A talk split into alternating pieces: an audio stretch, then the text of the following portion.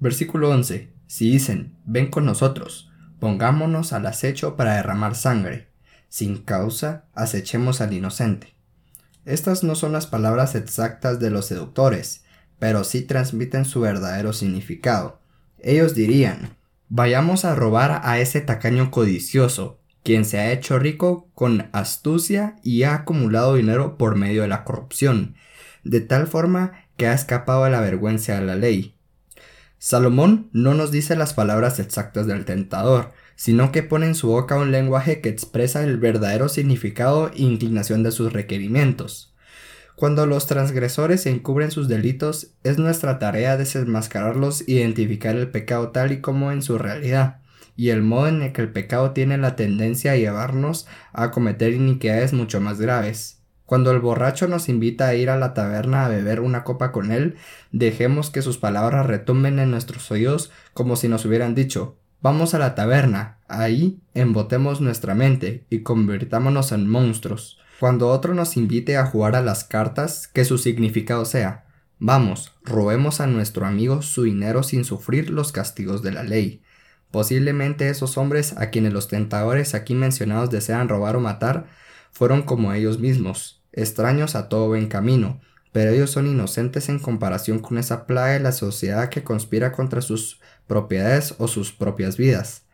Las traiciones de Abner y Amasa no eximieron a Joab, quien los mató, de la culpa de derramar sangre inocente. Estos tentadores que inducen a la iniquidad intentarán persuadir al inexperto de que no habrá peligro en ser descubierto. Versículo 12. Devoremos los vivos como el Seol, enteros, como los que descienden al abismo. Organizaremos nuestras cosas de tal modo que no haya ninguna posibilidad de ser detectados. Nuestros planes estarán tan bien coordinados que el asunto quedará tan eficazmente oculto a los ojos de los hombres como esos cuerpos enterrados en la tumba. Vanas esperanzas. ¿Pueden vanagloriarse los hombres en que escaparán el justo juicio de Dios? Aún en esta vida, los asesinos pocas veces escapan del castigo. Pero, ¿Y los hombres no ven ni sospechan? La conciencia lo ve, los ángeles lo ven, el gran vengador de la sangre lo ve. Todo el mundo conocerá sus delitos, escuchará la sentencia y será testigo de su castigo. El diablo le dijo a nuestro Señor que le daría todos los reinos del mundo y la gloria de ellos si accedía a sus deseos. Los ministros de Satanás, de manera parecida, intentan persuadir a los hombres que obtendrán muchos beneficios por medio del pecado, que las ganancias derivadas llenarán todas las cajas fuertes y cada rincón de sus casas. Versículo 13. Hallaremos toda clase de preciadas riquezas, llenaremos nuestras casas de botín. Estas promesas son mentiras, y si se consiguiesen esos tesoros, durarán solo por un momento. ¿Qué beneficio obtuvo Judas el traidor de aquellas treinta piezas de plata, aunque le pagaron hasta el último céntimo?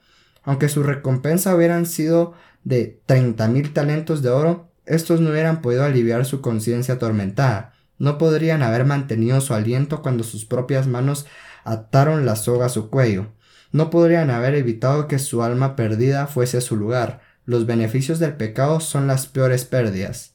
Esos miserables, a pesar de los abandonados que se encuentran, aún tienen el descaro de pretender ser honrados y de tener una generosa imparcialidad en su trato mutuo.